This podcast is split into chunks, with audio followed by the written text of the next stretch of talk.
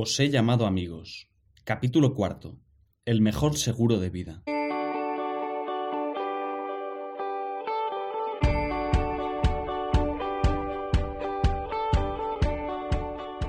La amistad entre las personas llamadas a una misma misión permite que ésta sea siempre un camino lleno de felicidad.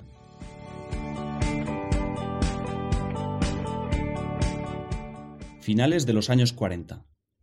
En Zurbarán, una de las primeras residencias universitarias femeninas de Madrid, tienen la costumbre de pasar en vela una noche al mes adorando a Jesús en la Eucaristía. Levantarse de madrugada por turnos para no dejar solo al Señor siempre tiene su emoción en el espíritu de una universitaria. La Beata Guadalupe, que es la directora, encabeza esa empresa nocturna. Se queda despierta escribiendo cartas en su despacho, muy cerca del oratorio, por si alguna de las chicas quiere continuar ese momento de oración con una buena conversación. Entonces, en medio del silencio de la noche, se comparten mutuamente ilusiones, propósitos, preocupaciones. Guadalupe no duerme para ofrecer a toda su amistad. No es extraño que quienes la conocieron recuerden, como recoge Mercedes Montero, que tenía una facilidad extraordinaria para hacer amigas, es obvio que tenía un don de gentes especial, una simpatía muy atractiva y muchos valores humanos, pero me gustaría hacer hincapié en su fuerte sentido de la amistad.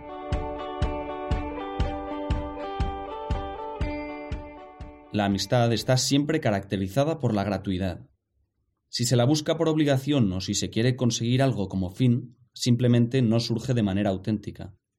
Guadalupe, por ejemplo, no acumulaba ese cansancio físico de dormir un poco menos porque lo exigiera un contrato, ni las chicas que acudían con prisa a sentarse en su despacho lo hacían por tener que rendir cuentas sobre su vida, mucho menos durante aquellas horas de la noche. Guadalupe y cada residente compartían algo que las empujaba a abrirse mutuamente. Tal vez alguna de ellas también estudiaría química, otra tendría la ilusión de viajar por el mundo. Quizá una tercera habría perdido hace poco a su padre, Probablemente Guadalupe compartiría con alguna ese anhelo por tener una vida interior más profunda y con otra incluso la vocación al Opus Dei. Pensando en esa variedad de gustos e ilusiones que podemos tener en común con los demás, San Juan Crisóstomo señala que mientras más importante es aquello que nos une, mayores pueden ser los vínculos que de allí pueden surgir.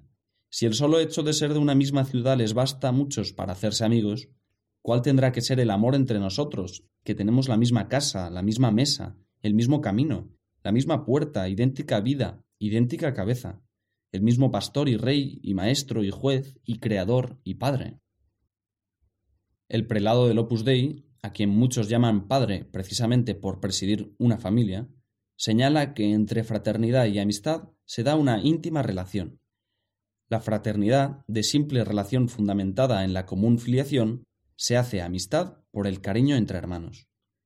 Y al mismo tiempo, Dios actúa en las relaciones de amistad, llegando muchas veces incluso a escoger a dos o más amigos para una misma misión, como ha pasado con tantos santos a lo largo de la historia.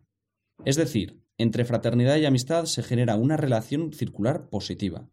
Mientras la primera ofrece permanentemente a las personas una sólida base común, cimentada, por ejemplo, en haber recibido una igual llamada, la segunda contribuye a que esos deseos permanezcan en el tiempo, a lo largo de un camino feliz.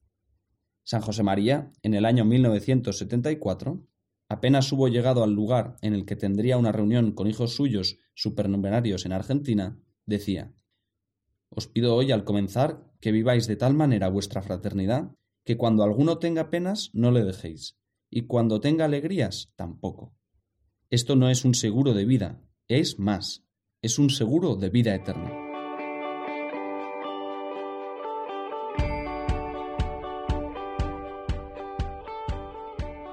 Precisamente en Argentina había nacido, en el año 1902, Isidoro Zorzano, hijo de padres españoles. Tres años después regresó a Europa, a la ciudad de Logroño, en donde conoció a San José María cuando ambos eran adolescentes. Rápidamente se hicieron amigos, aunque al terminar los estudios uno optó por la ingeniería y el otro por el sacerdocio. Pero el contacto entre ambos no terminó allí, y su correspondencia epistolar es testimonio de aquella amistad. Mi querido amigo, como ya estoy más descansado, puedo salir la tarde que tú gustes, para lo cual no tienes más que ponerme una tarjeta. Recibe un abrazo de tu buen amigo, Isidoro, escribía uno, mientras el otro, cuando ya vivía en la capital española, en una carta respondía Querido Isidoro, cuando vengas por Madrid no dejes de venir a verme. Tengo cosas muy interesantes que contarte. Un abrazo de tu buen amigo. Al poco tiempo, cuando tenía casi veintiocho años, llegaría aquel momento crucial en la vida de Isidoro. Por un lado sentía en su interior que Dios le pedía algo. Por otro, su amigo José María quería hablarle sobre el Opus Dei, que estaba dando a sus primeros pasos. Fue necesario un solo encuentro, en el que charlaron sobre la santidad en medio del mundo, para que Isidoro se diera cuenta de que Dios había obrado dentro de esa amistad regalándole la vocación a la obra. Esa relación que los unía desde la adolescencia, esa preocupación mutua, adquiría entonces un nuevo vigor y llevó a Isidoro a concluir El dedo de Dios está aquí. Es lógico que el descubrimiento de la vocación por parte de Isidoro no dejara en un segundo plano los vínculos afectivos de aquellos años de amistad. Dios nos ha creado en alma y en cuerpo, por lo que la unión sobrenatural no anula los bienes naturales que todos buscamos. Lo vemos en el ejemplo de Jesús, que compartía su vida con amigos. Por eso señala San José María que Dios nuestro Señor quiere en la obra la caridad cristiana y la natural convivencia, que se hace fraternidad sobrenatural y no el convencionalismo de la forma. El cariño no es algo espiritualizado, sino que es concreto, encarnado, se manifiesta en el tú a tú. No se trata de un formalismo que puede quedarse en unos simples buenos modales o en una cortesía que tranquiliza la propia conciencia, sino que busca querer a todos como lo haría su propia madre. El 14 de julio de 1943, poco más de diez años después de aquel crucial encuentro en Madrid, ambos amigos, ahora convertidos en padre e hijo de una familia sobrenatural, tienen su última conversación. Durante esos momentos recuerdan quizás su adolescencia, sus cartas, los trabajos codo con codo en la academia día, los trámites para abrir la primera residencia, los vaivenes de la guerra civil, el diagnóstico del cáncer de Isidoro. San José María se despidió de Isidoro confesando un deseo. Le pido al Señor que me dé una muerte como la tuya. Jesús nos enseñó que, como cita San Juan, Nadie tiene amor más grande que el de dar la vida por sus amigos. Y eso es precisamente lo que ilusionaba a Isidoro durante sus últimos días, poder seguir unido a todos en la obra desde el cielo, tal y como lo había estado en la tierra.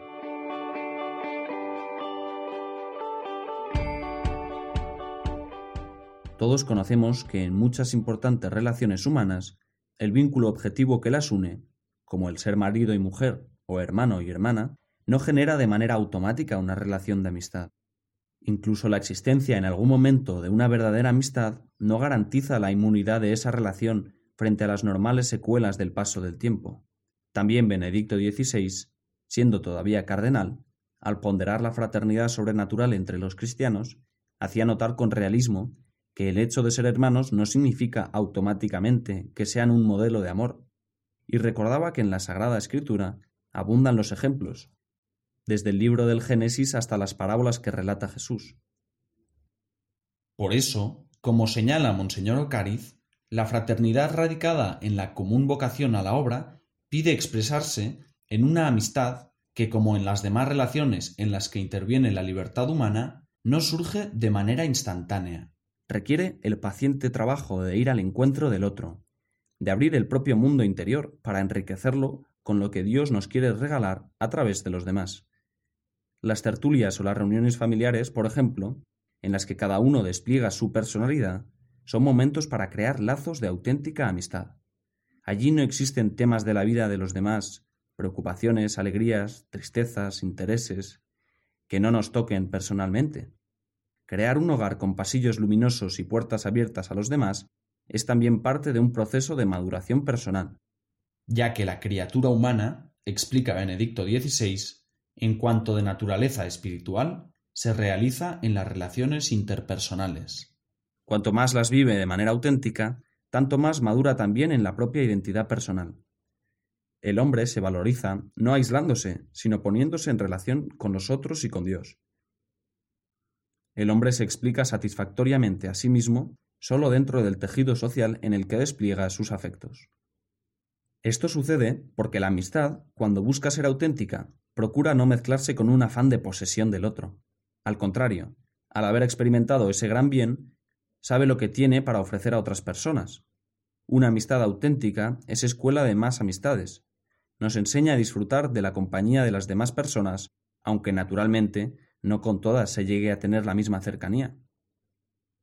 C.S. Lewis notaba que la verdadera amistad es el menos celoso de los amores. Dos amigos se sienten felices cuando se les une un tercero, y tres cuando se les une un cuarto, siempre que el recién llegado esté cualificado para ser un verdadero amigo. Pueden entonces decir, como dicen las ánimas benditas en el Dante, aquí llega uno que aumentará nuestro amor, porque en este amor compartir no es quitar. Incluso llega a compararlo con la imagen que nos podemos hacer del cielo, ya que allá cada uno de los bienaventurados aumentará el gozo de todos, comunicando su singular visión de Dios a los demás.